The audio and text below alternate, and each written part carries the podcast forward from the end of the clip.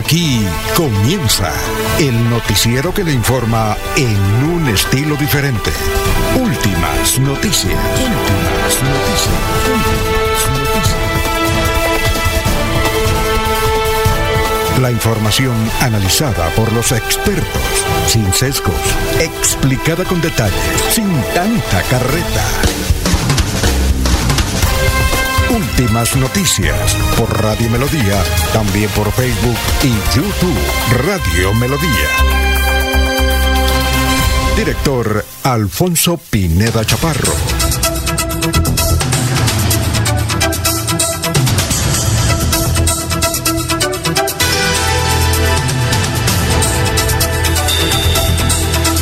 Gracias a Dios, hoy es miércoles. Está lloviendito en Bucaramanga con estos calores y como que quiere llover. Ayer llovió en Florida Blanca en algunos sectores, no muy duro, pero sí lloviznó. Y ahora intenta, intenta llover, intenta llover para ver si sofocamos un poquito estos calores. Nos abre el micrófono Arnulfo Otero Carreño para hablar por Radio Melodía, 1080m, estamos en melodíaenlínea.com, estamos por todas las redes sociales. Gracias por eh, seguirnos la corriente, muy gentil, muy amables. Eh, a ver, miramos las efemérides de hoy, 10 de mayo. ¿Qué ocurrió un 10 de mayo? A ver, un 10 de mayo de 1508, Miguel Ángel Bonarotti comienza a pintar la Campilla Sistina. Es muy bueno asistir a esta Capilla Sistina, qué berraquera. Yo creo que YouTube está, no sé. Pero uno dice, ¿cómo hizo este Miguel Ángel Bonarotti para pintarla? Pintar el techo y todo eso, sobre todo la altura, ¿no? ¿Cómo hizo? No sé si hay algún libro para descubrir ese secreto, pero algo hizo. Pues sí, un día como hoy, 1508, Miguel Ángel comienza a pintar la Capilla Sistina, allá en Europa, claro está. Un día como hoy, en 1713, se promulga la ley sálica en España que impide el acceso al trono a las mujeres. ¿Qué tal? Un día como hoy, en 1720, se empieza a construir la Plaza Mayor de Salamanca la Plaza Mayor de Salamanca. Aquí hay un, eh, a ver, eh, una, no igual, pero se identifica, es una copia, que es la Plaza Mayor de la Ciudad de la Real de Minas. La Plaza Mayor de la Ciudad de la Real de Minas. Eso fue una idea de el entonces presidente de la República, Alfonso López Miquelsen, que dijo aquí, los españoles nos, nos ayudaron, nos, aunque nos han explotado, pero es bueno hacerles un homenaje. Y esa es una copia de la Plaza Mayor de Salamanca. Bueno, un día como hoy, en el 10 de mayo de 1975, la empresa Sony saca al mercado en Japón la grabadora de videocassette Betamax. Sí, señor, parecía una nevera pequeña. Eso de Betamax. Muchas películas. Ahí vimos cuál. El Padrino la vimos ahí, en Betamax. Yo creo que para mí es la mejor película de la historia, El Padrino, ¿no? Hay que volverla a ver y la ve uno y le saca otra cosita y otra cosita. Como con Dorito, ¿no? bueno, entonces, un día como hoy en 1975, los japoneses les da por estrenar la. Se llamaba Betamax. Y aquí había tiendas de Betamax con un berraco. Recordamos a Daniel Lizarazo, que se hizo allá en Terrazas, que era el que más alquilaba. Bueno, un 10 de mayo de 1940, Winston Churchill se convierte en primer ministro del Reino Unido. Este gordito fumaba, buena gente, whiskycito, hacía la siesta, decía que hacía la siesta, Winston Churchill. Un día como hoy, en 1923, nace en Venezuela Víctor Piñero, gran cantante de la Sonora. Creo que es el único venezolano que ha tenido la, la Sonora, pienso, ¿no? Hoy hace 50 años se posesionó como gobernador de Santander Rafael Pérez Martínez. La secretaria privada era doña Sofía de Rangel. Hoy hace 50 años, 10 de mayo de 1973. Los periodistas de esa época me dicen bueno, yo todavía estudiando en el tecnológico, allá donde me votaron, eh, por dármelas de revolucionario. Ah, cuando uno está chino, sí. Cuando eso no, se tapaba uno la cara, pero sí tiraba piedra. Tiraba piedra. Bueno, hoy hace 50 años se posicionó Rafael Pérez Martínez. Bueno, bien, un día como hoy. Ah, bueno. ah, no, eh, hasta aquí. Se me acabaron las efemérides. Bueno, el dólar está bajando un poquito. 4.561 a comprar, hermano. 4.561, son las 5 de la mañana, 8 minutos. Vamos a saludar a nuestros compañeros de la mesa virtual y real de Radio Melodía. Laurencio Gamba está en Últimas Noticias de Radio Melodía 1080 AM. Bueno, gran Laurencio, usted vio películas en Betamazo, ¿no? Sí, ¿o no? Alfonso, cordial saludo para usted, para la señora Sara Prada Gómez, para Arnulfo Otero, que está en la parte digital, en tele, aquí en el sistema de Radio Melodía y de los medios de comunicación de la misma empresa. Sí, señor, cuando eso yo recuerdo... ¿Recuerda alguna película? Yo recuerdo El Padrino. Sí, cuando llegué de Barbosa, por ahí cerquita, en Terrazas uno iba allá, hay que alquilar, pero tocaba hacer fila para poder recibir esa Y recuerdo la mejor película que se ha hecho de periodismo. Quien quiere estudiar periodismo, véala la grabaron justamente, creo que entre 1975 y 1980, llama Los hombres del presidente. Periodistas, no sé si usted la vio o no. Eso es necesario en las facultades. Sí, creo que sí. No, Además es apasionante los hombres del presidente, los periodistas que... Ahí nació el periodismo investigativo en el mundo. Los periodistas que tumbaron a Richard Nixon. Berracos los tipos. Cuando eso no había celulares. Vean esa película. Si quiere estudiar periodismo, hacer un buen periodista, vea esa película. Los hombres del presidente. Ahí la vi también en Betamax. Me prestaba las películas Daniel Lizarazo allá en, allá en Terrazas. Ah, tocó ir hasta allá. Y luego se llenó esto de puras tiendas de Betamax. ¿Recuerda? Sí, señor. Ah, y precisamente el viernes estará en la Universidad Autónoma de Bucaramanga el presidente de la Corte Suprema de Justicia, Fernando Castillo Cadena. Será expositor en un encuentro de abogados. En Neomundo se reúne todo el gremio cafetero de Santander para dar a conocer el desarrollo y futuro de la caficultura en este departamento. Aquí hay varios municipios productores de café. En el barrio 12 de octubre se enfrentaron dos extranjeros. Dos venezolanos. Bueno, sí, señor. Uno de ellos murió. La fiscalía investiga el caso para determinar responsabilidades.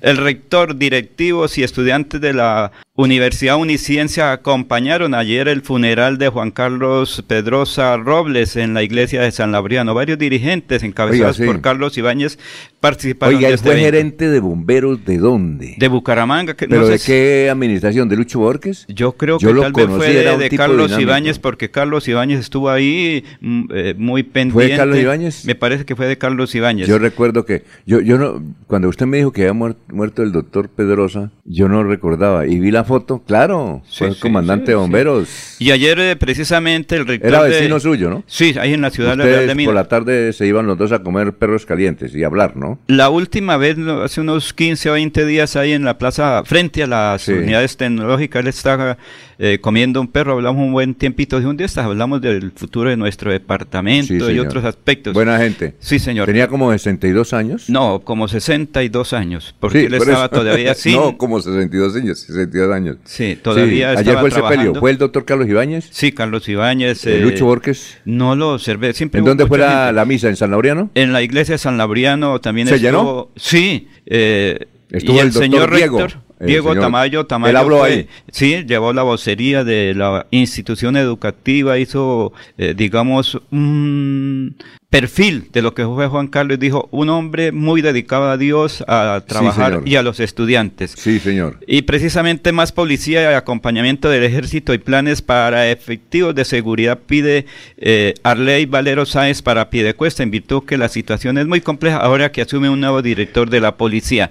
Víctimas del conflicto, el secretario del Interior John Jaime Ruiz Macías en Málaga entregó varios recursos para las familias víctimas. Precisamente aquí está el secretario del Interior de Santander. Nos encontramos en la provincia de García Rovira haciendo entrega de implementos a 10 mujeres víctimas de conflicto armado, 10 familias, 10 familias que están recomponiendo. Esa es nuestra responsabilidad. En este centro que nos encontramos el día de hoy es que funcionan estas cinco iniciativas por parte de estas mujeres y estamos comprometidos precisamente con todas las víctimas del conflicto que se encuentran en el departamento de Santander. El día de hoy hacemos entrega precisamente de una nevera, un congelador, eh, una cocina, una campana, una licuadora, una batidora industrial. Estamos trabajando precisamente para que ellas eh, tengan implementos para sus proyectos productivos. También hacemos entrega. de eh, este proyecto es un tema de modistería muy interesante y muy bonito. Muy bien, siempre las 5.13 minutos estamos saludando a José León, Betamax, excelente recuerdo cuando eso alquilaban las películas en la carrera 21 con calle Novena, el local se llamaba Leomar, gracias a todos, sí. Gladys Acosta de Moyano, muy buenos días, amigos, reporto sintonía de Piedecuesta, bendiciones. Saludo para Raimundo Duarte. Si Dios quiere, dicen allá en Piedecuesta, aunque usted me mire mal, don Freddy va a ser el próximo alcalde de Piedecuesta. Muy amigo de Laurencio. Don Raimundo le manda saludes. Bueno, José León, eh, muy buenos días a, eh, a todos. Eh, está lloviznando en Ciudad Norte y se está levantando más vapor de calor, ¿sí? Dice, más vapor de calor. Papito Dios, gracias por tus bendiciones. Que, que llueva, que llueva. Cleila Torres, Barrio San Miguel, Yolanda Chacón, Montañez, Don Jairo Macías, Don Ramiro Carvajal de Deportivos Carvajal. Aníbal Navas Delgado, gerente general de Radio Taxi Libres, que tiene el teléfono 634-22. 22, John Betacur, gracias por la sintonía en pie de cuesta. Igualmente nos saluda Pedrito Ortiz, que siempre está ahí listo y pendiente de las informaciones. Juan José Rincón Osmarino Mosquera, el doctor Jairo Alfonso Mantilla, trabajando, ¿no? Recorriendo barrios. ¿Sí está recorriendo barrios? Sí. Eh, eh, ahorita está recorriendo es, la recogida de empleados por la lluvia, Alfonso. Él es una persona que trabaja mucho por la gente. Va a adelgazar. Ahora sí. ¿Cuántos barrios hay en Florida? Eh, creo que 160. No, no, no, no. No, recuerdo exactamente. Eso, anda más, eso va más de 300, yo creo. eso, es que recuerde que hay mucho asentamiento. Ahora sí, va, va, va a adelgazar, don, don Jairo. Un saludo para don Jairo Alfonso Mantilla va porque tiene que, tiene que visitar todos los barrios. Oiga, el, domingo estuve en Florida Blanca y la gente tiene buena aceptación. Por ejemplo, aquí hay mucha José gente Fernando, Por ejemplo, José Fernando Sánchez, él era gordito, ahora está delgado por tanto, imagínense, barrio por barrio, barrio, casa, casa, saludando, conociendo la necesidad de la gente, denunciando lo que él ha denunciado. Fue a visitar los parques de los niños y resulta que todos los parques de los niños son potreros, ahí hay vacas, hay vaquitas. ¿Cómo? Aquí no, aquí hay vacas. Y se invirtieron, no sé, hijo de mil, hijo de mil millones de pesos. Bueno, vamos a saludar a Pedrito Galvis, pa, Pablito Monsalve, vamos a saludar a don Jorge Caicedo, que ya está desde Puerto Wilches, la caliente Puerto Wilches, Jorge. Jorge Caicedo está en Últimas Noticias de Radio Melodía 1080 AM. Bueno, gran Jorge, cuéntenos cómo está Puerto Wilches. Don Alfonso, muy buenos días. Desde la Ibiza del Magdalena Medio. ¿Desde la qué? ¿Ibiza? Ibiza? La Ibiza del Magdalena Medio. Ibiza en España, ¿no? Sí, señor, muy cerca. Y a España queda Ibiza y Puerto Wilches se parece mucho a Ibiza, sobre todo en ese ambiente de fiesta que tiene. Ah. Eh, con una temperatura de 26 grados centígrados, don Alfonso, llueve desde las 11 de la noche del día anterior y aún, hay algunos chubascos ahí eh, cayendo, lo que permitió tener una noche muy fresca, relativa, muy fresca eh, comparada con las anteriores, donde la temperatura llegó incluso a 27 grados centígrados. Eh, a 26, cielo nublado, pero de verdad muy agradable la lluvia que ha caído desde la noche anterior hoy en Puerto Wilches. Eh, como se lo ha dicho, hoy es 10 de mayo, es el el centésimo trigésimo día del año, el 130, y ya le deja 235 días a este 2023 para finalizar. Una cifra que es noticia, don Alfonso. Hasta el momento ya son 14 los personajes entre contradictores políticos, periodistas, influencers y militantes del pacto histórico los que han tenido que retractarse frente a sus señalamientos hacia el expresidente Álvaro Uribe Vélez. El último de ellos, el congresista Alex Flores, aquel famoso congresista del escándalo en Cartagena por querer ingresar a, una trabajadora sexual a un hotel, eh, fue el, último personaje quien se ha retractado de sus señalamientos hacia el expresidente. Ya son 14 quienes hacen parte de, de esta de esta lista. Se encuentran los nombres, por ejemplo, de María Fernanda Carrascal, representante de la Cámara por Bogotá, Aliri Uribe, también congresista, eh, Joaquín Robles, el influencer Beto Coral, el periodista Daniel Coronel, Daniel Mendoza, quien acaba de regresar a Colombia, la alcaldesa de Bogotá Claudia López, el ex senador Gustavo Bolívar, Alexander Ríos, el jefe, paramilitar, el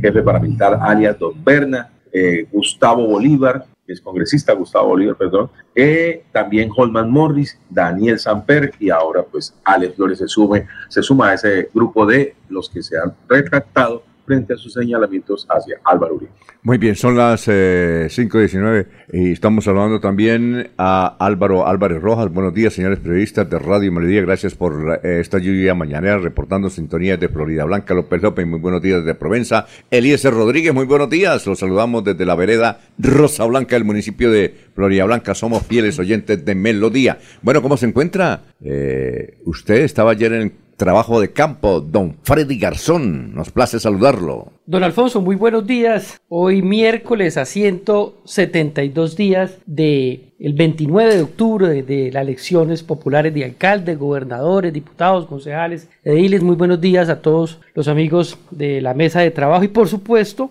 a todos eh, los oyentes de Melodía. Don Alfonso, en alerta debe estar Bucaramanga. Ayer el alcalde Juan Carlos Cárdenas solicitó un préstamo express de 80 mil millones de pesos. Y eso que dice que lleva el 98% del plan de desarrollo ya ejecutado. Entonces se prenden las alarmas por este préstamo. ¿Por Pareciera. Qué, ¿Por qué es malo? ¿Qué, ¿Qué, hay de malo pues, ahí? don Alfonso, es que mire, dice que lleva el 98% uh -huh. de las metas del plan de desarrollo. Hace un préstamo en un momento que estamos en una etapa preelectoral. Más pareciera, yo lo puedo decir, que esa plata fuera a tener otro destino. Pareciera que va a tener un destino político. ¿A cuál campaña van esos 80 mil millones? ¿Por qué es ¿Y esa platica, esa platica es para qué? Según lo que están diciendo, pero no están los soportes ni los estudios, es para terminar las obras que no terminaron con el dinero que ya han proyectado. Las obras de, lo, de, los colegios del INEN, las obras del Colegio Tecnológico del Santander, que han iniciado y que no han terminado. No, lo del tecnológico sí es realmente es para una novela. ¿Qué, ¿Qué, es lo del tecnológico? 50 mil millones para hacer unas obras. Mandaron eh, tumbar tres edificios, el, casi todo el tecnológico, yo no sé cómo hacen para estudiar. Tres edificios, y es verdad, la gente dice, no vayan. Ayer vi unos padres de familia que estuvieron ahí en Corrillos haciendo la denuncia en el programa Vedor, que creo que sale, sale hoy a las 5. Va a estar bueno. Están profesores, estudiantes y todo eso. Y resulta que eh, tumbaron prácticamente el tecnológico, hasta el teatro. La cancha de fútbol, que era una de las mejores que había en el sector, la, le metieron una plata y resulta que la perjudicaron, ¿no? Así Ahora es. está peor, no se puede jugar y si se juegue, se juega, eso es pura piedrita. Imagínense, piedrita en una cancha de fútbol, piedrita esa chiquita. y no, pero no hay derecho. Y, y resulta que le acabó la plata y entonces ahora no hay plata para reconstruirla. ¿Y esos 80 mil será para eso o no? ¿O Parte de para- eso sí, o sea, parte o- de eso es para eso. Pues, pues, don Alfonso. Han puesto, eh, han prendido las alarmas los concejales de la oposición y uno de ellos, Jaime, Albe- a Jaime Andrés Beltrán, ha puesto Y Toñito. las alertas y, Y por supuesto todos los de la oposición, Toñito. porque es que pasó a la comisión eh, de Hacienda eh, en una cosa muy rápida y lo quieren aprobar y entonces ahí les tocó suspender la sesión porque es que, ¿cómo así que llevan el 98% de la... Sale Orundo diciendo Eh, el que van- ya, ya- ya vamos a terminar la meta del plan de desarrollo y, y pero, El pero al otro día que 80 mil millones... Él necesita. presentó eso al Consejo, ¿verdad? Primero pasó a la comisión de Hacienda, claro, tiene que presentarlo al Consejo. Y luego de la Comisión de Hacienda va al Consejo. pasar a la y, en el plenaria. co- y, y, ah, ¿y será que los concejales van a aprobar eso? Bueno, ahí vamos a estar atentos. Ahí, lo- tales de ahí los vamos a 19 medirle, concejales. ahí vamos a medirle la corriente. Claro. Alfonso, eso A lo aprueban porque lo aprueban. Pa- Alfonso, es que si la gente pide obras y si no hay recursos, hay que buscar los recursos, porque eso no es con estampitas yo no creo que de la Virgen amigo- del Carmen. Bueno, ¿y por qué no esperamos que, que, que No, pasen porque es que los proyectos se requieren ¿Por- por qué no la inmediatamente? planeación bien? Yo no, creo que su Bueno, amigo yo no- Carlos. yo ahí no- sí, como dijo alguien, yo no estoy defendiendo a nadie. No, en la no, no, administración no, no, no, no, pública. no, no, no, eso no se nota. En la administración pública son procesos. Si no hay plata, esperemos. ¿Qué No ocurrió con qué ocurrió con el sector norte de Bucaramanga? Recuerde que la gente Bueno, protestó, suspendieron el peaje y ahora en- durante 10 años no va a haber obras. Si no se aprueba ese ese acuerdo local municipal del crédito, las obras quedan ahí pendientes. Cinco años más la nueva administración. Don- Alfonso, Don Laurencio, sí, ya. Es Mire, que, es toca que aprueben eso porque si no, ¿cuándo Don van a terminar las obras? Don Laurencio, Cuando vamos a- planeen bien. No. Vamos a saludar a don Miller. Miller, ¿cómo se encuentra? Tenga usted muy, pero muy buenos días. ¿Qué ha habido? ¿Qué Sí, opina señor. usted de esta discusión? ¿Qué hacemos, hermano? No, muy interesante lo que dice don Laurencio, pues ah, tendrá sus motivos, ¿no? Pero de todas maneras yo digo que si la alcaldía de Bucaramanga iba a necesitar plata, ¿para qué invirtió tanta plata en parques? Yo no entiendo por qué arregló tantos parques habiendo tantas necesidades prioritarias. Eh, Por ejemplo, la plaza de Luis Carlos Galán estaba perfecta. Yo no entiendo para qué llegar a quitarle las piedras barichara, que es tan buena Tan y duraba tantos años, estaba perfecta y viene ¿A quitaron la piedra de Barichara? Yo no ahí están haciendo supuestamente unas materas, pero eso no tiene sen- sentido porque nadie lo va a cuidar después. Des- utilizan esas materias para... Eso está como en Girón. Cada vez que llega un alcalde nuevo, le mete 10 mil millones de pesos a la- al parque. ¿no? Eso, si, él- Don si la, Alfonso. si la Sí. alcaldía no tenía plata, ¿para qué se va a poner a hacer esas Oye. inversiones? ¿Sí? ¿Qué va a decir, Jorge? Don Alfonso, tal vez Laurencio se refiere a la edición de recursos para obras como las del estadio de, Bucaramanga, el Alfonso López. ¿Por qué? ¿Dónde fueron a parar esas adiciones? Sí. Todavía no se sabe cómo fue que invirtieron. Pero, don Alfonso, si el alcalde sale a decir que ya tiene ejecutado un 98% de su plan de gobierno, ¿sí? del cual ya le quedan escasos 6, 7 meses de, ejecución, ¿para qué ese préstamo de, de, de 800 mil millones que, está solicitando? 80 mil, Ahora, 80 mil. 80 mil millones. Ahora, hace dos días también hizo sacó pecho porque hizo una edición presupuestal de 142 mil millones. Vamos a más plata. De recursos que... ¿Y esa edición no, tiene no necesita permiso? No. ¿No? Por eso lo presenta el Consejo. Se llama adición presupuestal. que se dejaron ejecutar de la vigencia anterior. Ah, pero 142 mil millones, pero no necesita llevar esto al Consejo. ¿O sí necesita? Ah, se llama adición presupuestaria. Pero sí necesita llevarlo. Claro, ah, claro. Ah, claro, los ya se tiene. claro. Entonces 142 mil más 80 mil, ¿cuánto da eso? Oiga, Jorge, ¿usted no fue concejal allá de Puerto Vilches? 222 mil millones, ¿no? Pero así es. ¿Usted no fue concejal en Puerto Vilches? ¿Y a qué viene el caso, perdón? Porque es que todos los proyectos pasan por el Consejo Municipal y ahí es donde toman las decisiones. En el caso del crédito, recuerde que es una petición del alcalde porque faltan unas horas para terminar. si no se aprueba, pues... enredar la pita. No, sí, pero es que no, ¿en qué se van a gastar? Y usted Hay una proyección de obras que se requieren. Ahí está la proyección. Precisamente ese, es el problema. No, es que precisamente es el problema que los concejales de la oposición están denunciando que no hay una planeación en la solicitud de esos 80 mil, que el préstamo es express, o sea, lo quieren rápido sin los estudios técnicos y deja la duda, es que deja la duda que en plena campaña preelectoral se vaya a solicitar esa plata. Vamos a... En 15 días hay ley de garantías. si no es aprobado ese proyecto después de 15 días, ley de garantías, todo queda pendiente. Laurencio, vamos, a, vamos a insistir en traer al secretario de Obras Públicas. Sí. Y si no, vamos a traer a un candidato, o perdón, un concejal, que defienda o que venga el señor alcalde, Alfonso, porque o el señor alcalde o Saray que venga acá a defender porque tal vez ellos tendrán otras razones. Nosotros aquí estamos votando corriente. pero lo tiene que defender es en el Consejo, Alfonso. es en el Consejo, porque aquí nosotros hablamos... No, por eso, pero Laurencio, un momentico que es que vea, vamos con eh, el doctor Luis José Arevalo, que está ahí pidiendo cambio. Vamos con el pensamiento del día a las 5.26. Muy buenos días, estimados oyentes y periodistas del noticiero Últimas Noticias de Radio Melodía. Feliz miércoles para todos. Esta es la reflexión de hoy. En Japón, durante la guerra, un chico llevaba a su hermano muerto en su espalda para enterrarlo. Un soldado se fijó en él y le pidió que tirara a ese cuerpo para que no se cansara. Él respondió, no pesa, es mi hermano. El soldado entendió y rompió en llanto. Desde entonces esta imagen se ha convertido en un símbolo de unidad en Japón. Que esta sea nuestra consigna, nuestro lema. No pesa, él es mi hermano, ella es mi hermana. Si se cae, levántalo. Aunque te canses, ayúdalo. Y si comete un error, perdónalo. Y si el mundo lo abandona, llévalo sobre tu espalda, porque no es pesado. Él es tu hermano. Porque la vida es hoy, mañana sigue. Alfonso Pineda Chaparro está presentando Últimas Noticias.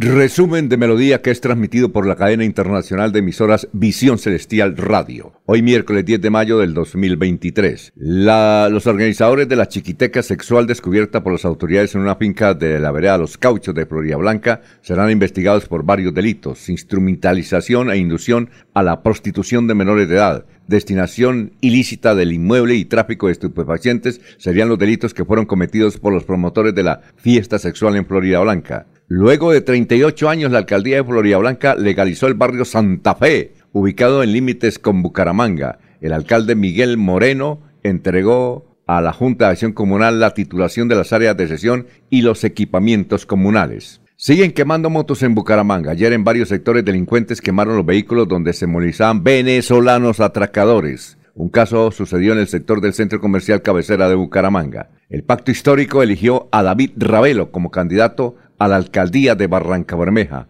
La designación se realizó a través de una consulta interna. Dos hinchas del Atlético Nacional fueron asesinados en el barrio La Castellana de Piedecuesta. Fueron identificados como Óscar David Quintero y Alex Mauricio Almeida Reyes, de 23 y 26 años respectivamente. Ganaderos, comerciantes y docentes víctimas de extorsión del Can del Golfo, eh, eh, denuncia el alcalde de Cimitarra. Según el alcalde, el doctor Riaño, la compleja situación no solo se presenta en Puerto Olaya, sino que se extiende por otros corregimientos.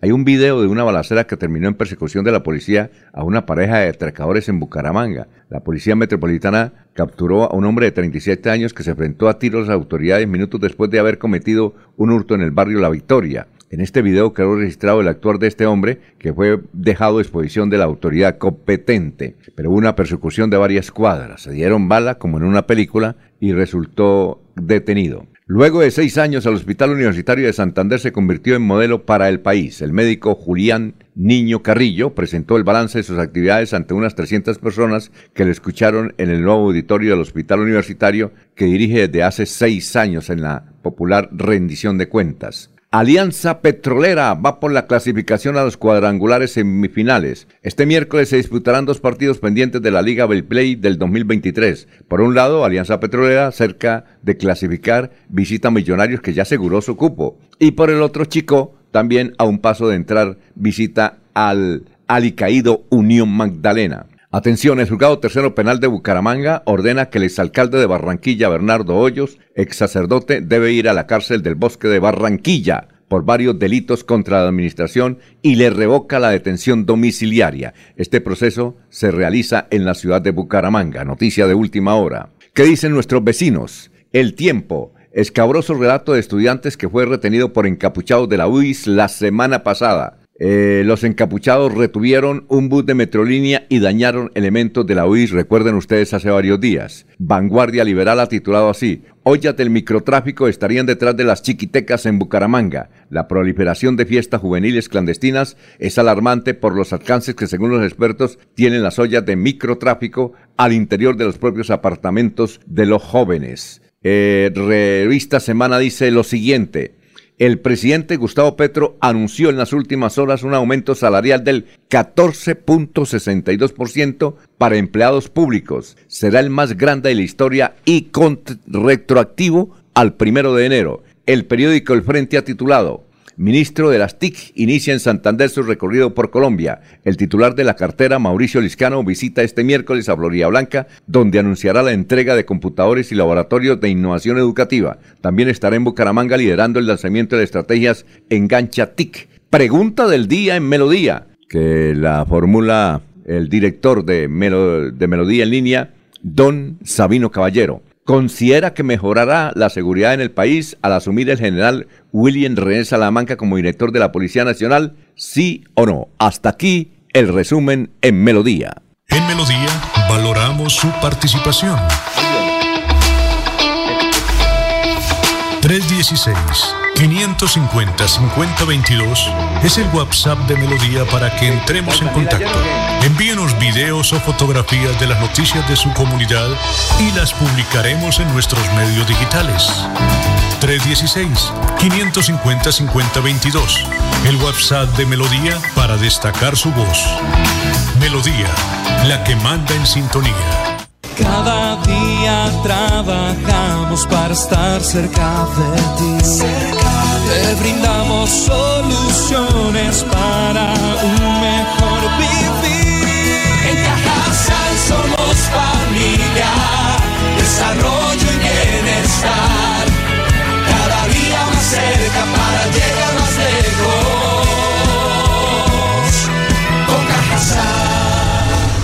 Vigilado Supersubsidio.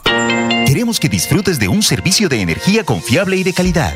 Por eso, trabajamos en el mantenimiento de la infraestructura eléctrica. Para que estés informado oportunamente de las fechas y horarios, síguenos en nuestras redes sociales o consulta toda la información en www.esa.com.co. ESA, Grupo EPM, Vigilado Superservicios. Se va la noche y llega últimas noticias. Todos los días, desde las 5 de la mañana. Empezar el día bien informado y con entusiasmo.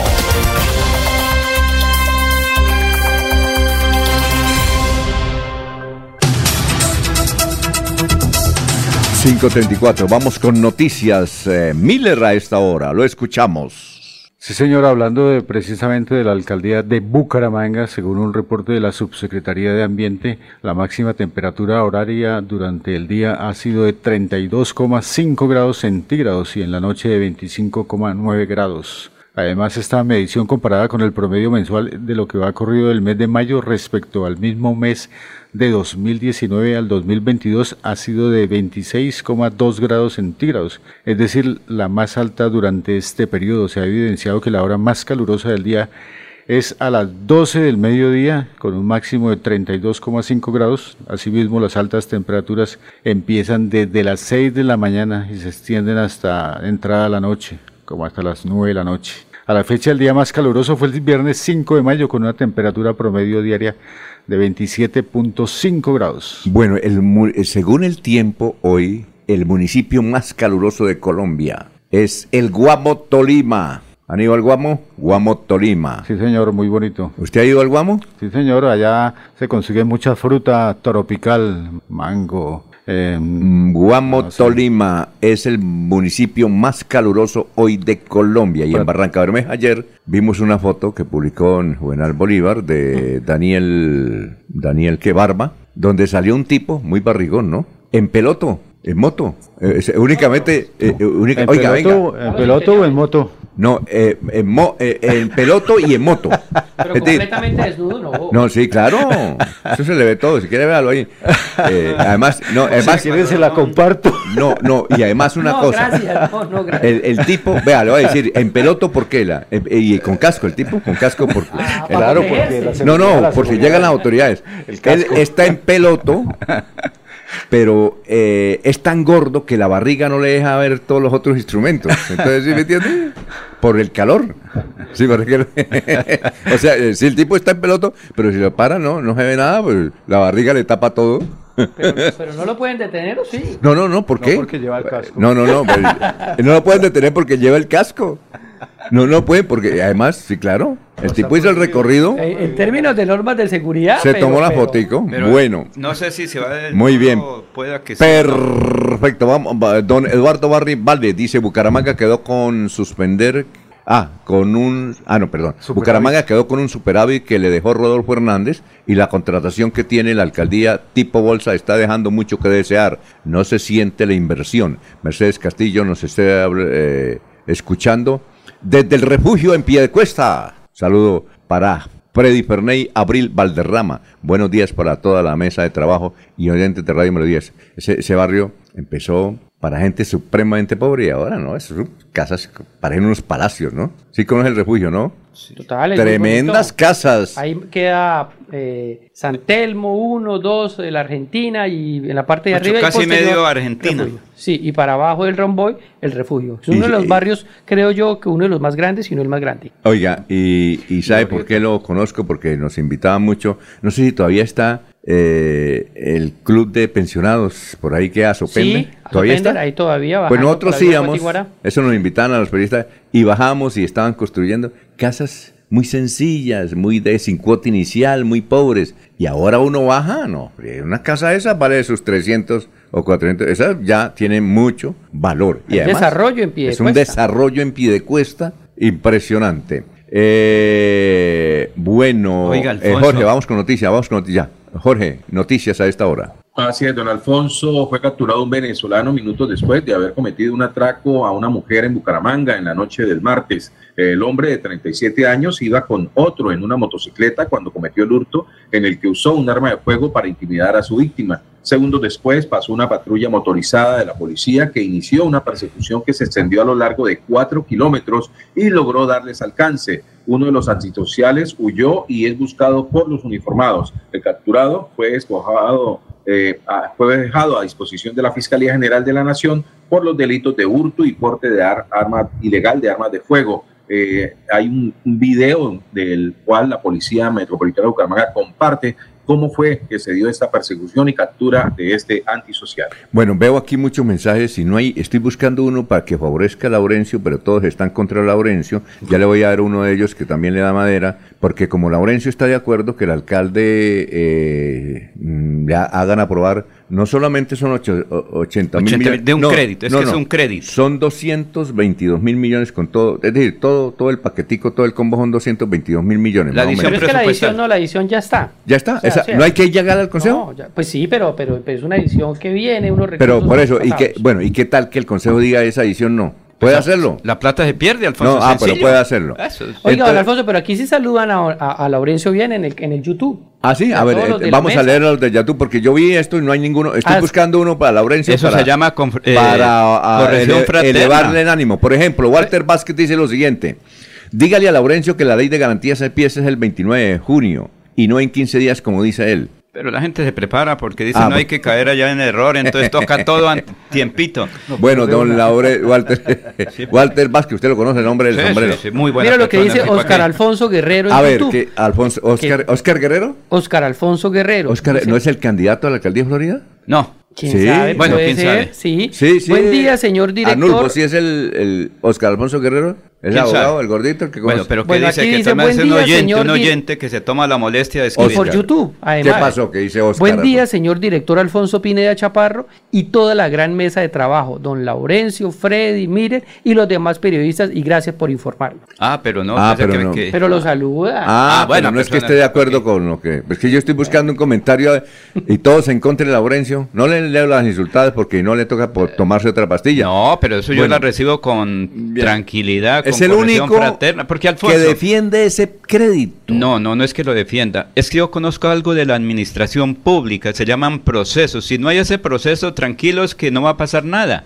La plata no la, no la va a sacar el banco, se queda allá, No, no la- no vamos a pagar intereses, pero es- tampoco hay obras. Eso es, así como, de sencillo. sí, ese es como un candidato a la alcaldía de Bucaramanga que fue al banco y le dijeron, eh, le dijo al señor gerente, ¿me presta tanto para la campaña? Dijo, no, porque yo no lo conozco. Entonces fue a otro banco y allá el gerente también le dijo, no le presto la plata porque ya lo conozco. ¿Sí?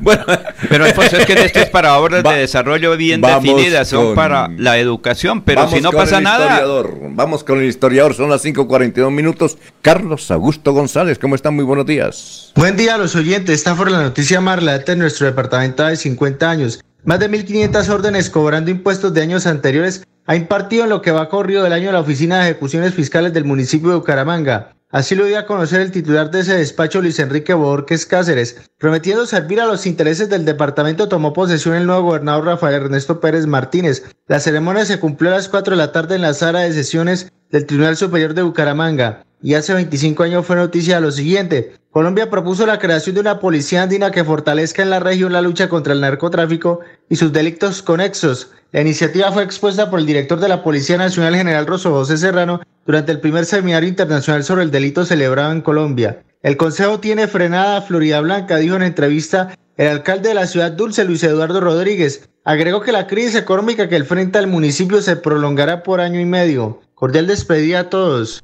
Bueno, eh, hace 50 años, entonces Rafael Pérez Martínez asumió la gobernación de Santander. El presidente de la República hace 50 años era el doctor Misael Pastrana Borrero, ¿no? Los periodistas, Eduardo Toledo Ramírez, Clemente Toscano Jaimes, Rafael Serrano Prada, Héctor Gómez Cabaric, Álvaro Fonseca Cornejo, eh, ¿quién más? Gabriel Suárez Ordóñez, Jairo Rojas Tarazona, eh, Sol Violeta García, ¿quién más? Poli Vargas tal vez ya estaría. Poli Vargas, sí, Poli Vargas ya estaba. Poli Vargas, ¿quién más? Los que iniciaban, como Alfonso Pineda. Ah, no, yo todavía no. Yo yo estuve estudiando, pero trabajaba Ahí en, comenzaba. en el periódico El Frente, hacía la página educativa, periódico El Frente. No, todavía no, pero sí ya hacía hacía periodismo. Bueno, ¿qué 50 años, Alfonso, 1.500 procesos de impuestos en la oficina fiscal. Mire, siempre los, lo- se cobra para hacer obras. Si no hay plata, no hay obras. Y tranquilos que aquí en Bucaramanga es lo que se ve.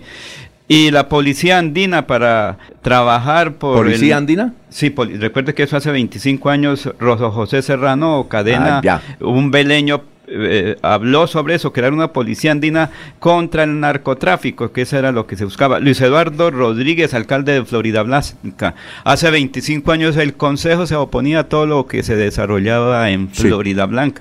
¿Qué es lo que está pasando ahora? Pues un consejo que Claro. está trabajando con el actual alcalde, gusten o no guste a los floridablanqueños. Ocurre lo mismo en Bucaramanga. Siempre la gente debe buscar es progreso para sus 5.44 ciudadanos. minutos. El único que defiende a los alcaldes es, es Laurencio. Bueno, hay que buscar entrevistas a ellos, ya que No, pero... Usted llega y lo de una vez, listo. Oiga, Jorge, son las 5.45. Eh, mm, el candidato del pacto histórico es David Ravelo. Ese David Ravelo es el que estuvo detenido porque lo acusaban de un homicidio. ¿Fue, eh, ¿fue él? Sí, señor. ¿El de Credos? Sí, señor. Sí, señor. ¿A, a él por qué, Sí, señor. ¿De qué lo acusaban a David Ravelo? Recuerdo que estaba involucrado en la muerte de, de- de- creo que de Meterio, el periodista Meterio. Ah, Rivas. Emeterio Rivas, el, el negrito. Confirmo. Sí, le- sí, sí, sí, sí, claro. Él estaba acusado, ¿se acuerda que con Aristides Andrade? Era Aristides Andrade, David Ravelo, Sí. Eh, que siempre eh, ha manejado, él, él estuvo manejando Credos, es una de las más organiza una de las organizaciones de derechos humanos más importantes de Colombia, Credo, ¿no? Sí, señor. Sí, Y- claro, pero, eh, que es una de las organizaciones fuertes. Y han matado a sus hizo- dirigentes, sí, claro. Sí, en ese momento, don Alfonso Ravelo Ravelo fue condenado a 18 años de prisión Sí. por el crimen de, de Núñez, Núñez Cala, ¿no? Recuerde que Ah. era un candidato a la, a la alcaldía de Barranca Bermeja. Ah, sí, sí, sí, sí, sí. David Núñez Cala. Ah, En bueno. abril de 1991. David Ravelo, y él estuvo detenido, ¿y qué pasó? ¿Por qué está libre? No creo que, que pues, se demostró que no tenía ningún tipo de responsabilidad o participación dentro de ese crimen del Alfonso. Mira, aquí dice David Ravelo Crespo, economista, defensor de derechos humanos, fue miembro fundador de la corporación Credos, la que acaba de Ella debe nombrar, tener como unos 70 años, en ¿no? la ciudad petrolera de Barranca Bermeja. Fue detenido y encarcelado en septiembre de 2010 por un crimen que él, según su defensa y las organizaciones internacionales que monitorean su caso, nunca cometió. Fue puesto en libertad condicional en el 2017. Oye, entonces le, le bajaron la, can- la candidatura no solamente al diputado Camilo Torres, sino también a la hija de Aristides. Claro. ¿Pero por qué partido iría? ir para ahí. No, no, es que la hija de Aristides iba- que ella quería por el pacto histórico. Pero don Alfonso, recordemos que Claro. nos- no, no podemos hablar de pacto histórico por cuanto el pacto histórico es la unidad de varios partidos claro. progresistas y de izquierda. Sí, señor. Primero tendríamos que decir Sí, sí. si David Ravelo es de la Colombia humana o de Polo. ah, no, no, sí, pero fue, eh, del pacto, eh, ¿cierto, Jorge? Es que el pacto fue lo que eligi- el- eligió, ¿cierto? Claro, pues,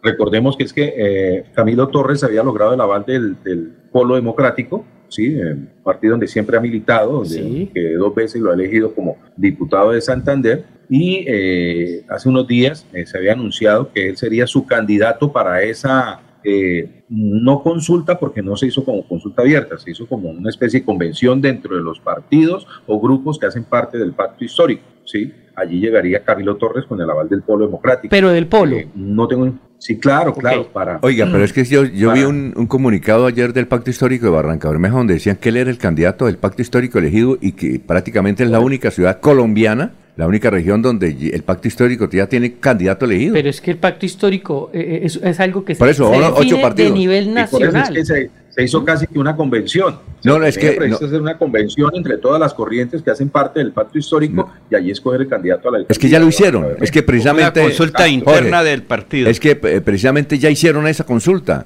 y el que Correcto, quedó elegido correcto. fue David Ravelo, es decir, ya no hay pierde. Entonces esto significa que la hija de Aristides, Patricia, quedó por por fuera y también Camilo Torres y otros. Correcto. Ah, bueno, Correcto. David Ravelo, tenemos que Ahí- entrevistar a David Ravelo. Hay- ¿Cómo? Hay un video de- del diputado Camilo Torres donde manifiesta su inconformismo frente al proceso de elección de, de- que se dio allí. Sí, eso se ha confirmado. Entonces, pues, que- creo que entonces es la primera ciudad y región colombiana del pacto histórico que eligen candidato oficialmente. Pero habría que mirar ahí, eh, Jorge y compañeros de la mesa, es que eh, para que haya un pacto se tiene que definir la directriz del partido a nivel nacional, no a nivel municipal ni regional. no es que hay independencia para eso. Claro, independencia está Claro, pero es que descentralizado. Local. Esperemos a ver qué pasa más adelante Porque yo y miraremos entiendo, ese tema. porque si Camilo Torres Sí. Es dice que está inconforme, es porque realmente hubo elección. Esperar. Eso hubo elección, es decir, eso ya es oficial, ¿no, Jorge? Porque yo entiendo que eso, Sí, eso es oficial, claro. Falta, Eh, ver, falta ver que a David Ravelo no le hagan lo mismo que le hicieron, por ejemplo, a Edgar Gómez cuando ganó la consulta liberal a la alcaldía de Bucaramanga. Sí, que, que, que votaron los, es decir, no, desconocieron eso. Pero fue en Barranca Bermeja donde el señor presidente actual ganó junto Por eso, con es Puerto que no estamos Entonces- discutiendo eso. No, estamos eso, dis- entonces- es que Freddy no cree que el, el partido, el, el grupo de partidos hayan elegido. Ya es una consulta, ya es un hecho, ya es un hecho real, según lo que Sí, conocemos hasta ahora. Y si son lo cosas un diputado, locales, pues- Locales. Sí, sí, no, y si el diputado está en contra de eso es porque realmente hubo David Ravelo. Bueno, vamos a una pausa, son las 5.49. Cada instante de la vida lo podemos disfrutar si lo mejor del amor siempre está ahí. Así que aprovecha y abraza a tus hijos, Conversa con los abuelos. Juega con tu mascota. Disfruta un café con los amigos. Da gracias por cada momento, porque cada uno de ellos será más vida para ti. Los Olivos, un homenaje al amor. El día comienza con melodía. Últimas noticias, 1080 AM.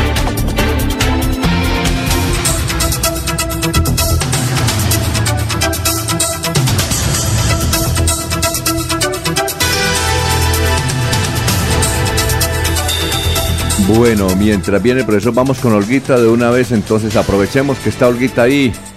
Olguita, son las 5 de la mañana, 51 minutos. Olguita, ¿cómo está? Muy buenos días. Muy buenos días, Alfonso. Muchas gracias. El saludo también para los compañeros de la mesa de trabajo y todos los oyentes de Últimas Noticias de Melodía. Ayer el gerente del Hospital Universitario de Santander, Julián Niño Carrillo, lideró la audiencia pública de rendición de cuentas vigencia 2022 un espacio donde se presentaron resultados y logros alcanzados por la entidad en cuanto a la atención a los usuarios, gestión de los recursos y cumplimiento de las metas. El directivo indicó los cambios que ha tenido el hospital y la imagen positiva que los mismos usuarios reconocen. Pues es creíble que el hospital año a año, en esta cohorte de 2017 hasta hoy, tengamos en la atención de los usuarios de luz un nivel global de satisfacción mayor al 97%. Yo lo creo, porque lo que uno escucha siempre que hoy la gente se refiere a luces, oiga, ha mejorado mucho. Y es que la sola sensación de que hemos mejorado a la gente le da un nivel de satisfacción, sobre todo por ser el hospital público, porque ¿qué pasa? Muchas veces la gente que no conoce lo que hacemos tiene todavía como incrustado en su chip eso que era el hospital hace unos años. Uy, no, allá no me dejen ir porque Dios mío, eso allá. Y le tocó por red. Y cuando llega a esta organización se encuentra con una realidad diferente, satisfacción global de los usuarios. Ese es nuestro gran fuerte, nuestro voz a voz. Y es cuando la gente toca luz, se encuentra con esa realidad. El funcionario también resaltó que el Hospital Universitario de Santander brinda las mejores prácticas de atención en la región, con la total disposición de entregar un servicio de salud con calidad. Con esta información me despido agradeciendo a ustedes su amable atención. Continúen con más en Últimas Noticias de Melodía. Un feliz miércoles para todos. Últimas Noticias los despierta bien eh, Es el mejor, es el mejor hospital de Colombia. Es el mejor hospital de Colombia. Ayer hubo una rendición de cuentas, hubo muchísima gente, más de 300 personas. Vamos a ver si ya está en la página de Radio Melodía, pero lo que dice ahorita es, eh, se invirtieron y se han gastado 50 mil millones bien gastados. Uno de los mejores hospitales de Colombia. El doctor eh, eh, Julián Niño Carrillo dijo, cuando yo llegué todo era dificultades. A los trabajadores les debían seis semanas, o seis quincenas, perdón, seis quincenas. Eso era los pasillos era horror caminar por los pasillos, ¿no? Ahora eso está elegante, además eh, se están adelantando construcciones. Mejor hospital de Colombia, entonces Hospital Universitario de Santander, una gestión extraordinaria. Bueno, vamos a saludar a... Ya está el profesor, ¿verdad? Vamos con el profesor. Enrique Ordóñez Montañés está en Últimas Noticias de Radio Melodía, 1080 AM. Bueno, eh, profesor Enrique Ordóñez, muy buenos días. 554, Efraín Ordóñez pregunta, Efraín Gil Ordóñez pregunta si se puede decir ese man, ese man, esa palabra que utiliza mucho el padre Lineros, que a propósito estuvo en Bucaramanga el viernes. Ese tipo gana plata por toda la boleta. Pregunté cómo era. A 200 mil, a 100 mil y a 50 mil. y se llenó. Y no había boletas. Y vendió como 100. No, el tipo está hecho. Bueno, eh, profesor, entonces, don Efraín pregunta que si se puede decir ese man. Buenos días, Alfonso y oyentes de Últimas Noticias. Pues sí, como usted dice, es una expresión que empleó el ex sacerdote eh, Alberto Alineros y la empleó con para escribir, eh, escribió un libro y le puso como título eh, El man está vivo, el man está vivo empleando una expresión muy costeña. Eso eh, para don Efraín y para todos los oyentes, pues todos sabemos, es una expresión muy costeña. El man ese. Allá uno va a Barranquilla, Cartagena, Antabarte, de todos los pueblos de la costa y todo el man ese. Ese man, ese man expiró, ese man expiró. Pirobo no quiere decir del otro equipo. Eh, pirobo quiere decir eh, eh malcriado, despreciado, detestable. Y, es una expresión muy común en la costa, en la costa atlántica. y hay gente que escribe eh, libros y les pone títulos así con una palabrita que sea gancho. Por ejemplo, el mismo García Márquez, Mis putas tristes, y el doctor Álvarez aquí, Las putas también van al cielo. Entonces, entonces también esos títulos atraen. Y como el padre de Lineros, el padre, ex sacerdote, escribió el libro El man está vivo, pues que es una expresión muy costeña, de la jerga de la costa, pues llamó la atención y vendió muchísimos libros, como usted dice, Alfonso, como pan caliente, donde él dicta una conferencia, eso vende el libro ese de eh, El man está vivo, porque la gente es curiosa, quiere saber pues, por qué le dice el man, el man está vivo. Pues sí, empleando una palabra muy común en la costa atlántica, y pues eso es lo, lo que vende. Entonces la gente busca títulos, los escritores muchas veces buscan títulos que vendan y les pone esos títulos. Pero sí, ¿no? la pregunta del oyente eh, es si se puede decir. Pues en la costa sí, la costa es corriente. El man ese, ese man. El man ese, el man ese que quiere, el man ese es cachaco. Entonces, pues eh, es corriente en la costa y allá se puede utilizar. Ah, bueno. Eh, pregunta Omar Abril, ¿es correcto decir que las reparaciones de las calles en la ciudad ocasionan muchos trancones? Aquí se dicen trancones. ¿En, ¿en qué? En, Venezuela. no, en, en Antioquia le dicen tacos. Medellín, es que llegué tarde por el taco, aquí por el trancón. Y en Buenos Aires, ah, no recuerdo cómo es que le dicen ahí también allá, creo, bueno, no sé. Pero eh, entonces, trancones está bien aplicado, profesor. Sí, es una expresión que varía de, de región a región y de país a país, Alfonso. En, aquí, pues, eh, sucede que en Bogotá se empleaba mucho la palabra trancón, trancón. Cuando vino don Vicente García de la Concha hace unos 10 años o más tal vez, que era presidente de la Real Academia Española de la Lengua, le causó curiosidad que un taxista le dijo, aquí hay un trancón. Y entonces inmediatamente apuntó la palabra trancón y la palabra trancón fue incluida en el diccionario de la Real Academia. Ahí figura trancón en el diccionario, trancón. Pero como usted dice, en otros países se utilizan otras, otras palabras, se utiliza la palabra taco. Aquí en Bucaramanga, por ejemplo, cuando no decíamos trancón, sino decíamos un tapón. Cuando tapón. Se un, tapón. Se formó un tapón, un tapón. Pero la palabra eh, se puede decir de acuerdo a la situación. Por ejemplo, es diferente en, en, el, en Venezuela dicen cola, cola. Qué cola tan tremenda, pero es que cola es diferente a trancón eh, le explico por qué, mire, porque cola es cuando hay un, una fila de carros y los carros pues circulan pero despacio, despacio. Es decir, no, no, no se detienen, van circulando despacio, despacio. Eso es una cola de carros. Pero también podemos decir que hay un trancón o una tranca, también dicen en Venezuela una tranca, hay un trancón o una tranca no sé la palabra en, que usted mencionaba de Argentina, Alfonso. Eh, allá creo que es congestión, no, allá hay un término, eh, en México también hay un término diferente, pero no lo recuerdo ahora. Sí, bueno, entonces... Lo, he visto por YouTube también, sí. El trancón es cuando hay un impedimento de paso, por ejemplo, cuando hay un accidente y se volteó un carro, un tractocamión que se, se descarriló y quedó ahí taporando la vía, entonces ese es un trancón, un trancón, diferente a cola de carros. Entonces, trancón cuando los carros no pueden pasar, se quedan haciendo ahí eh, fila esperando que destapen el trancón. Ese, es trancón. Y eh, cola es cuando los carros circulan. Por ejemplo, en Bogotá es muy corriente coger la avenida eh, La Boyacá, por ejemplo, y los carros van despacito, van despacito, cinco, cinco metros y pare, cinco metros y pare, cinco metros y pare, cinco metros y pare. Esa sería una, una, una cola de carros porque si hay un accidente y se voltea el carro, un carro que se varó y pide el paso, ese sí sería un trancón. Muy bien, profesor.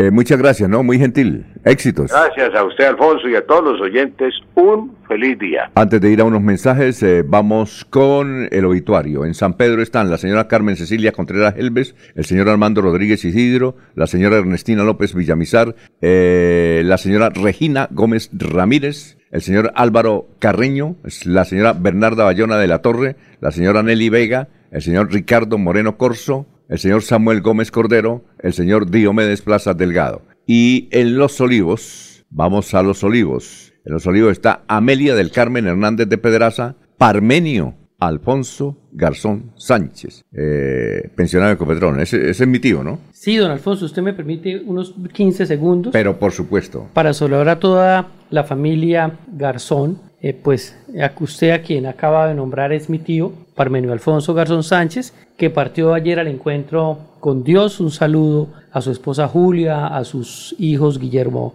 a Robinson, a Rafael, a Julio, a William y a toda la familia eh, que hoy nos sentimos eh, tristes, pero felices de haber tenido por más de 80 años a nuestro tío y que Dios le dé la paz eterna.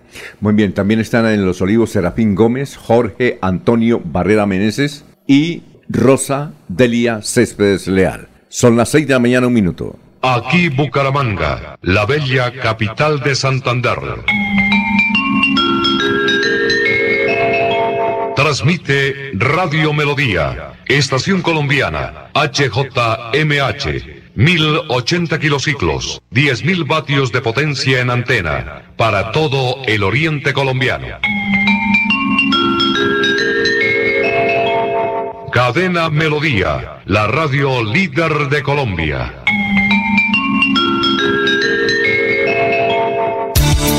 Los invitamos a sintonizar el programa Curación Natural del médico especializado en medicina alternativa y complementaria, doctor Ricardo González Parra, de lunes a sábado en sus nuevos horarios 6 y 30 y 9 de la mañana, con la orientación profesional para todo tipo de enfermedades, tratamientos con medicamentos naturales sin químicos. Llame y agende su cita médica sin costo al 313-392-2623, 313-392-2623.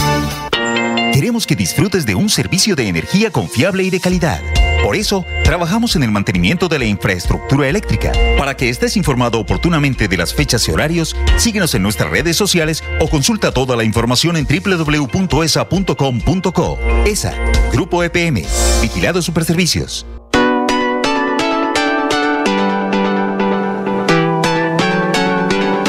Melodía, Melodía, Radio Sin Fronteras. Escúchenos en cualquier lugar del mundo. Melodíaenlínea.com es nuestra página web. Melodíaenlínea.com. Señal para todo el mundo. Señal para todo el mundo. Radio sin límites. Radio sin fronteras. Radio Melodía, la que manda en sintonía.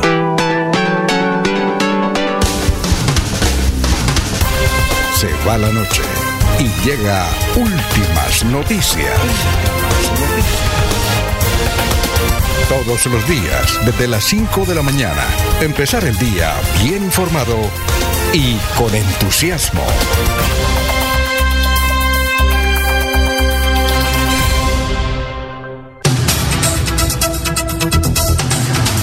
Bueno, eh, vamos con noticias. eh, hay que indicar, recordamos, eh, en Bucaramanga, el juzgado tercero, a ver, tercero penal del circuito eh, es el que lleva el proceso contra el padre Bernardo Hoyo, sacerdote. Ha sido como que dos veces alcalde, ¿no? Me parece a mí. Sí, dos veces fue alcalde de su Alcalde. tierra natal. Bueno, entonces él estaba detenido en su casa, en su centro allá que tiene. Allá decía misa y todo. Pues bien, el juzgado tercero lo condenó a siete años, pero le dio la oportunidad, el tercero Bucaramanga, le dio la oportunidad al padre de estar en la casa. Pero ayer se conoció que la juez quinta de ejecución de penas de Barranquilla, Marta Lucía Fábregas Araujo, revocó y se va para la cárcel del bosque en Barranquilla el padrito. A partir de hoy. Yo creo que ya a esta hora lo están sacando. Vamos a ver qué, cómo reacciona el padre. ¿Qué se le da fuerte a la justicia? Le dice, le dice jueces ladrones, corruptos, violadores, sin agüero, sin agüero. Y mire, le están tapando la boca. El padrecito entonces, siete años de cárcel, que está, está condenado a siete años de cárcel, por peculado. Mucho, ese, ese no solamente hacía adiciones presupuestales de don Laurencio, sino también pedía y toda- Préstamos. préstamos y todo el billete y todo el billete no es que me río porque un constructor santanderiano era el que más recibía plata de allá él está aquí el constructor santanderiano eh, de- no- no- no hace viviendas es un constructor santanderiano que hace vías y hace obras. Pero tenía una buena empresa, ¿sería socio? Una- no, no, eh, hacía todas las obras en Barranquilla y también luego pasó a Santa Marta a hacer las obras y entonces Carlos Caicedo era el alcalde de Santa Marta y le dio un contrato para construir el Coliseo y cuando lo fueron a inaugurar se cayó. Imagínese. No, esa- ¿Es esa- el poeta? No, no, no. Alfonso. No, no, no, no es el poeta, es un constructor, amigo suyo. Es un constructor aquí, amigo suyo. No digo nada porque no, no, no vuelve a escuchar. No escucha. Seguramente a esta hora está tomando tinto y riéndose. ¿Cómo es posible que vayan a inaugurar? Y, y por eso tienen el news al, al- al actual gobernador de. Es de por aquí cerca del área metropolitana, de- sí, de. Carlos Caicedo. Por eso es que eh, están a punto de. ¿Que era una tarea que usted me había puesto a hacer alguna vez? Sí, claro, esa. Mm, Hágala, no la hizo. Debe ser amigo suyo. No, no, no. Entonces algo sucedió porque. Se cayó. ¿Qué pasó con el denunciante? Oiga, se cayó. Es que no hubo denuncia, pero No, no, no, pero es que el alcalde de Eso Barranquilla. se hizo. El que era alcalde de Ustedes Bar- tienen muy mala memoria. Oiga, él era alcalde- Trajimos el informe acá esa vez. No, yo no, yo no, no Claro, recuerdo. se ha- oiga, se oiga, habló. el alcalde de Barranquilla, de Santa Marta en esa época era Carlos Caicedo. Sí. Sí, ahora es gobernador. Actual gobernador del Magdalena. Y le revolcaron eso. Entonces, imagínese, don Laurencio fue a inaugurar, iban a inaugurar y se cayó.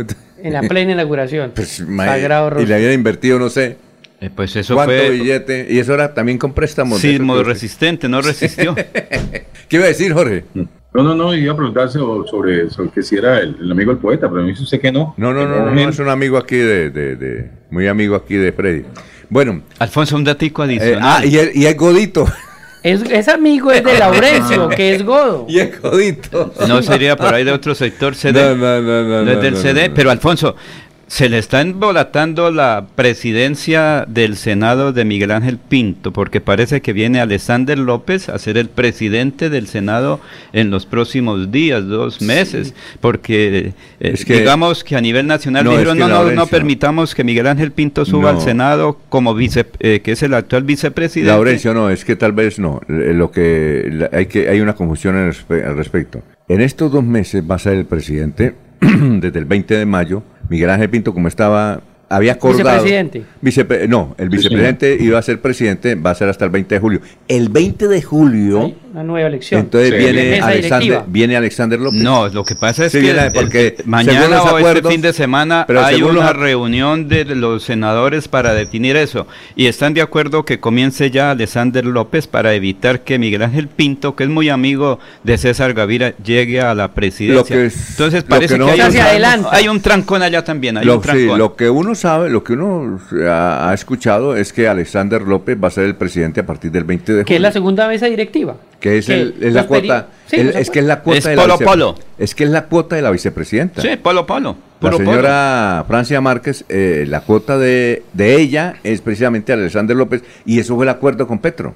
Entonces tiene que cumplirlo. Vamos a ver si lo cumplen, ¿no? Pero va a ser anticipado. Creo que este fin de semana va a ser la elección de Alexander López como presidente del Senado para estos próximos días, Alfonso. Es que ellos dicen, si va Miguel Ángel Pinto va a trancar todo, sería un trancón enorme en el Congreso de ¿Pero Colombia, en el? Senado.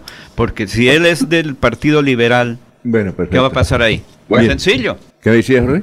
No, no, no, no. no, En, en aras de los acuerdos, sencillamente la mesa directiva terminará su periodo. Claro, y arranca meses, otro. ¿Qué Sí, puede claro. hacer? ¿Qué puede ser? ¿Qué resultados habrán de, la, de una presidencia de dos meses De un mes, Miguel ¿no? Ángel Pinto en el Senado? Inclusive, Ah, la institucionalidad. entrevistaron a y Alexander López y él dijo, yo estoy de López hará acuerdo. su campaña para el próximo periodo. Alexander López dijo ¿Cómo? ayer, yo estoy de acuerdo que sea Miguel Ángel Pinto y yo asumo, si se respetan los acuerdos, a partir del primero de, del 20 de julio. el Oye, 20 de julio. oye, a propósito, eh, ayer hablábamos de Dani Ramírez. ¿Qué hay de la vida de Ra- Dani Ramírez? Pues Dani Ramírez terminó una campaña pasada para la Cámara de ¿Y ahora qué? Representantes. Pues sigue con sus negocios particulares Pero porque no- él es ingeniero civil. Línea además dura es de abogado. Jaime- de Jorge y Armando Navas sigue, Granados. sigue haciendo sus, sus labores profesionales. ¿Y no va a participar él, no? No, él no va a no. participar políticamente en nada. Como le digo, ya terminó un proceso en Cámara eh, la vez pasada, después de ser alcalde del municipio de Piedecuesta, y está dedicado a sus temas profesionales como ingeniero civil y como abogado. Bueno, saludamos igualmente. a don Raimundo Duarte allá en Piedecuesta, el Pero- hombre Me dice querido que Dani Ramírez estará en la candidatura de Jorge Navas ¿Ah, sí? Granados. Sí, eso es lo que Ah. aquí alguien me dice. Pero que toque esperar porque. Él mismo ah, lo dijo aquí. Señor. Aquí mismo lo dijo en esta cabina. ¿Qué dijo, Que qué? iba a acompañar a Jorge Armando Navas Granado cuando precisamente vino a hablar del intercambiador que están Ah, haciendo sí, allá sí. Sí, sí, sí. al frente. Ellos de- siempre han sido muy amigos. Oye, mismo lo dijo acá. a propósito, Señor. hay una foto, la foto de Rodolfo, que Sí. está con Socorro. Resulta que no es Socorro. Ayer nos llamaron y dijeron, no es Socorro, es la hermana de Socorro, la mamá de Valentina. Ella puede La- ser la que candidata, trajo en no tiene Neomundo. ningún la que trajo el impedimento. Mundo. Y ella, yo no sabía, no, ella no puede ser candidata. ¿Por qué? Porque ella es subgerente de Isabú.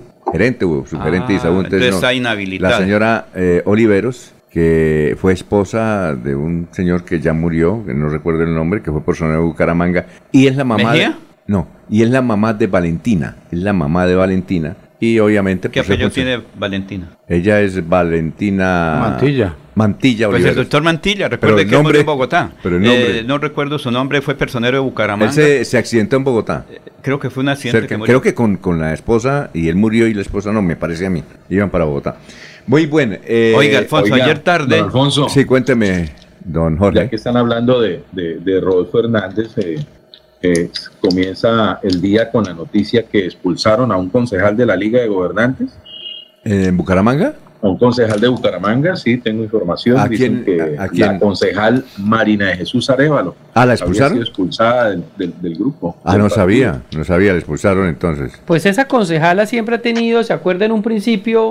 Estuvo en desacuerdos con Rodolfo, Jorge, no, sé- no sé si lo tenga presente. Sí. Que eh, lo arrancaron igual con la diputada Anabel, pero Anabel sí siguió con su Ella es- y- eh, revolución Y frente la a sobrina Liga, de la ella no. es, al- es, es concejal de Florida también, la sobrina de ella. Por la liga. No sé, creo que sí, por la liga. Sí, hay una concejala de la liga. Sí, en esa- sobrina de Oiga, ella. don Alfonso, y, y- y hablaban ahorita de trancones y tacos. A ver, ¿qué pasó? Tienen trancada es el reintegro de la alcaldesa de Suratá, Ana Coronado. Su abogado, el doctor Daniel Caicedo, que ustedes lo conocen muy bien, Claro. pues dice que eh, recuerden que, la, que una intervención excepcional del proceso de responsabilidad fiscal que tomó la Contraloría General de la República, se lo quitó a la Contraloría de Santander. Pues al parecer... ¿La auditoría o la contraloría? La Contraloría. Pues al parecer la Contraloría de Santander no ha remitido eh, los documentos respectivos eh, que dieron la suspensión de Ana Coronado, que era la resolución 096 del 17 de febrero, donde solicitan la suspensión, ni tampoco aparece la resolución 3173 del 22 de febrero, cuando se ejecuta la suspensión.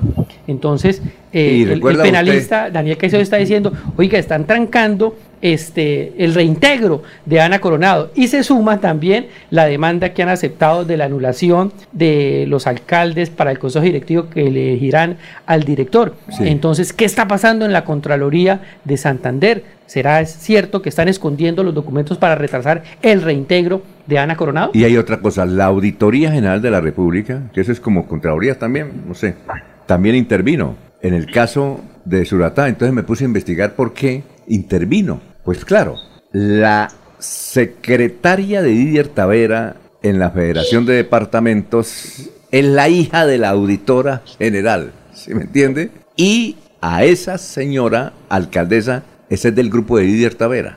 Entonces todo se va. Todo eso está más enredado. Por eso decíamos que todavía no, no se sabe quién va a ser el director, que eso no habían ganado. Oiga. Mire todo lo que se sigue presentando. Venga, y su amigo eh, eh, John Abiud está en problemas. La- eh, usted sabe que cuando la Procuraduría le eleva uno de los pliegos de cargos, eso es duro, eso no es... Por eso es- la sobretasa bomberil. Oiga, a él y a los 11 concejales, y eso va duro, eso no... Pliego de cargos, sí sabía eso, ¿no? Claro, Le doy noticia datico. Se van a dañar unas candidaturas en Florida, en Girón. Girón entonces. Alfonso, pero ayer hablamos aquí cuando fue el funeral de, eh, del señor de la universidad, El doctor Pedrosa, ¿sí qué pasó? Juan Carlos Pedrosa Robles, y alguien dijo, mire, Rodolfo Fernández va a ser candidato a la gobernación de Santander. Yo sé, sé por qué se lo digo, me dijo esa persona ayer. Dijo, él no le interesa sino ser candidato a la gobernación de Santander y, él en los próximos días va a decir, sí soy candidato. No, eh, yo sé que no va a ser candidato, esto estoy seguro, eso sí lo puedo firmar en un No, documento. pero él dijo, tiene no toda, a él, tiene el aval propio, dice, me lo doy porque me lo doy. Sí. Ah, Yo bueno, y mire, y, y- y don Alfonso, A ver, ya, ya que hablan, ya que hablan ¿De avales, sí, claro. mm, la, ¿se acuerdan que aquí hablamos alguna vez que a Marilén Castillo, la representante a la Cámara, no la habían invitado a la asamblea donde se constituyó el partido de la Liga hace unos meses? Pues Marilén Castillo demandó esta asamblea ante el Consejo de Estado porque dice ella que no la tuvieron en cuenta y aquí lo dijimos, a ella no la llamaron. Y mire, o sea, nuevamente en vilo el partido político de Rodolfo Hernández. ¿Será que Ahorita que Laurencio está diciendo que se pueda dar el aval. ¿Y ha pedido, y ha pedido medidas cautelares? Para cuando piden medidas cautelares para impedir que siga adelante la liga. y otra cosa, lo vimos ayer, Antonio Zanabria se registró ya como precandidato a la alcaldía de Bucaramanga por la liga. Consejo Nacional Electoral va a definir eso. ¿Quién está de magistrado? No, entonces definen, definen eso. Vamos a ver qué y sucede. Toño entraría ahí con otros que jugarían a ver cuál va a ser el posible. Yo pienso que Toño. Son las 6 de la mañana, 17 minutos. Estamos en Radio Melodía. Vida es toda una experiencia. Disfrútala ahora, justo en este momento. Y para vivirla al máximo, en Los Olivos pensamos en cómo hacerlo todo con amor. Desde nuestros productos exequiales y de previsión, hasta experiencias complementarias para que tu vida y la de los tuyos sea más sencilla, incluidas tus mascotas. Queremos que lo vivas todo con amor. Queremos más vida para ti. Los Olivos, un homenaje al amor. Cada día trabajamos para estar cerca de ti. Te brindamos soluciones para un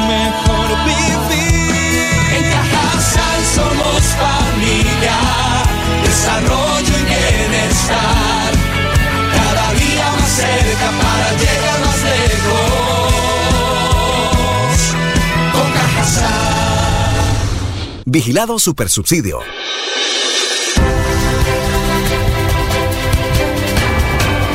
Información y análisis. Es el estilo de Últimas Noticias por Radio Melodía 1080 AM.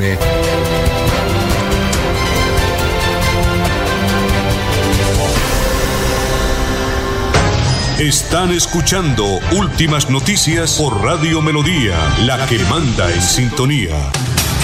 Ya son las 6 de la mañana, 18 minutos. A ver, Miller, noticias a esta hora. Estamos en Radio Melodía. Sí, señor. El Instituto para el Fomento del Deporte, la Recreación, el Aprovechamiento del Tiempo Libre y la Educación Física de Barranca Bermeja informó a la comunidad que no está permitido el cobro para el uso y goce de los escenarios deportivos y canchas del distrito.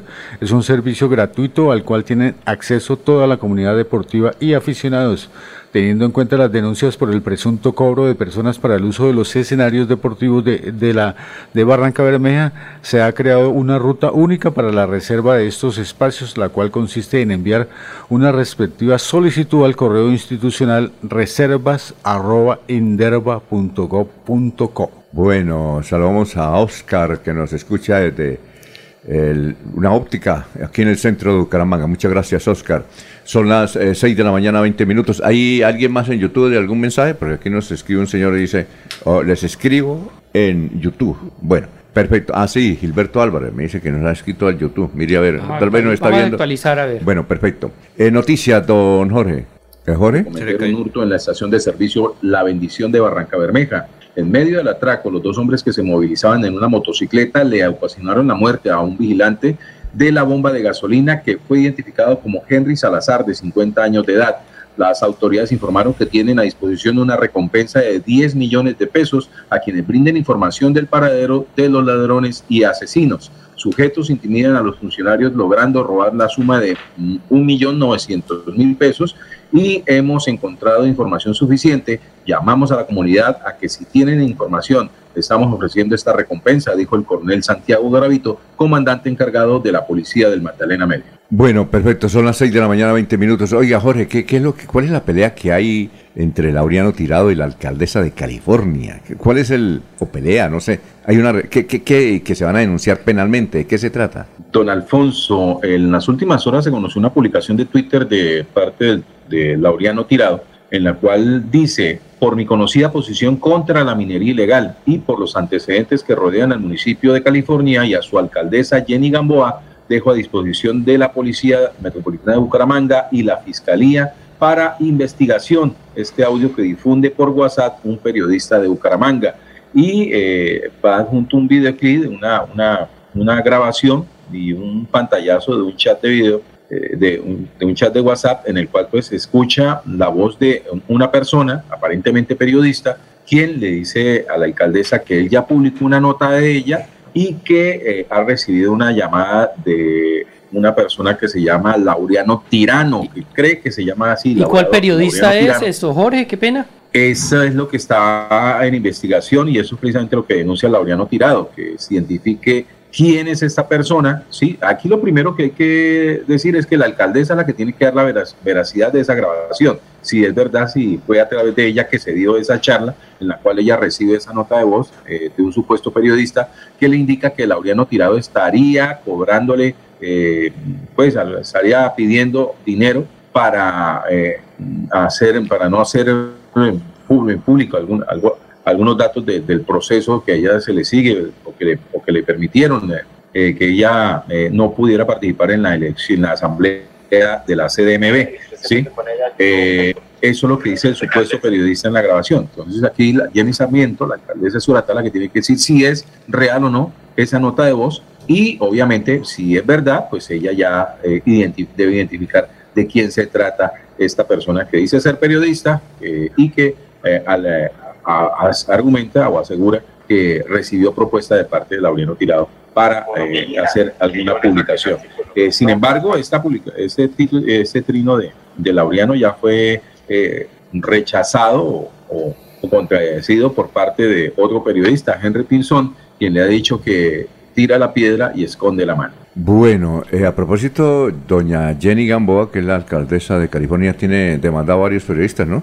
Entre ellos a, Edgar Osma, Edgar Murcia, al periódico El Frente, los tiene demandado. Vamos a ver qué va, a suceder. De esta mesa de trabajo a ninguno, ¿no? No, no, no, no. no. Es que una mesa decente. A nosotros no nos Tranquila. Tal vez por lo Con pequeñas controversias. Tal vez por lo que dice Laurencio, que defiende. No, pero no, Laurencio es una muy buena persona. Alfonso, yo lo hago en derecho que tiene todo ciudadano a su defensa normal, porque Alfonso a veces se especula mucho y no hay responsabilidad social sobre eso. Es Dice alguien, eso es como cuando se envenena un acueducto, no se sabe dónde cae y quién es el factor final que se afecta. Un saludo para Gustavo Penilla, dice trancones los que permanentemente hay en la carretera entre Bucaramanga y Barranca Bermeja. Eh, esta supuesta autopista dejó a estas dos ciudades con más de tres horas. Eh, Abelardo Martínez nos dice, uy, ¿qué pasó? ¿Se me fue el internet o es allá? John Alexander Uribe, buenos días, bendiciones para toda la mesa de trabajo, full sintonía de Sotomayor, Mercedes Castillo, Fundación Renace Florida Blanca, eh, uy, de Charalá, Charalá Estéreo, ah bueno, vea usted, tiene bastante sintonía la niña de Charalá Estéreo. Bueno, la de irnos, don Laurencio. Alfonso, se prepara un homenaje y aquí pasó inadvertido para Germán Darío Gómez en Betulia. Su hermano es el director de la emisora Betuliana Estéreo. Betuliana Estéreo. Y se prepara porque Germán Darío Gómez, como santandereano, así trabajará por Boyacá o por Bogotá, es el bicampeón de la Vuelta a la Juventud. ¿Cuándo el homenaje? Eh, se está preparando en estos próximos días. Recuerde que él sale ahorita también para Europa porque ya es un campeón internacional. Bueno. Y aquí en la tierra poco se reconoce. Muy bien. A ver, la de irnos, don Freddy. Don Alfonso, reitera la invitación hoy 10 de mayo hasta el 12 de mayo donde, en Neomundo, donde se va a hacer la Feria del Café del Nororiente Colombiano está invitando ¿Desde hoy? sí, desde, hoy? Ayer ya se hicieron unas visitas a Había una rueda de prensa, ¿la rueda de prensa es hoy o fue ayer? Hoy arranca la feria y ayer se ah. hicieron unos recorridos en unas ferias, en unas fincas cafeteras. E invita Néstor Serrano Capacho, director ejecutivo del Comité de Cafeteros de Santander, que no es barrigón, don Alfonso. Alfonso, pero ahorita en la mañana es la inauguración. Pero tiene plata, ¿qué? Eh, eh, ahorita en la mañana es la inauguración del laboratorio cafetero en el, ahí en cabecera, en la sede central del ¿No comité. es en Mundo? No, no, es que es otra cosa. O sea, ah. es un laboratorio del comité de cafeteros. Sí, ahí en la donde es la, la eh, sede de la, de la del comité de cafeteros en el edificio creo que ahí de cabecera, carrera 33. Eh, el café es un elemento bueno para la salud, pero los brasileños, allá hay un instituto del café en Brasil, dice, usted cuando toma café se lo tira y le hace daño cuando le echa azúcar y leche. Sí, total. Uno tiene que tomarse el café es solito. Y hoy hacen y, hoy hay concurso de, de, cata de café. Va a estar muy bueno, toca ir para allá. ¿Va a ir? Claro que sí. Bueno, perfecto. La de irnos, Don Miller. Sí, señor. Jacqueline Pulido, ingeniera ambiental del área del Plan de Gestión Integral de Residuos Sólidos de la Subsecretaría de Ambiente, informó que la Subsecretaría de Ambiente de Bucaramanga lidera la estrategia que impacta a 20 centros educativos. El objetivo es que los estudiantes aprendan sobre el correcto manejo de los residuos sólidos desde el colegio. La de irnos, don Jorge, en Puerto Vilches. Don Alfonso, recuerde el episodio del entonces ministro de Transporte Guillermo Reyes eh, destruyendo la talanquera del peaje de los papiros en Puerto Colombia. Sí, sí, sí, porque claro. Era un peaje ilegal que no debían de cobrar. Sí. Bueno, ya están cobrando nuevamente el peaje, el paso por ahí ya lo están cobrando y le hicieron reclamos al, a Guillermo Reyes a través de Twitter, a través de su cuenta arroba ministro Reyes y la gente se ha dado cuenta que ya fue ca- cancelada esa cuenta, fue clausurada. ¿La de, la de Guillermo Entonces, Reyes? Ya no hay manera de escribirle a Guillermo Reyes, por lo menos por Twitter. Ave María. Y, re- y- y recuerde usted que aquí hizo el mismo anuncio en, en- en Río Negro. Y el ministro boyacense, el amigo de Laurencio, ya dijo que iba a venir acá a, a que hay que cobrar. Va Hay que porque cobrar. va el peaje, porque no hay plata para las obras. Perfecto. Ya está aquí el doctor Ricardo González Parra y a las 7 los muchachos de Melodía en línea. Últimas noticias los despierta bien informados de lunes a viernes. En todas las áreas de la información regional, un periodista de Últimas Noticias registra la información en Radio Melodía 1080 AM y en melodíaenlínea.com. Director Alfonso Pineda Chaparro.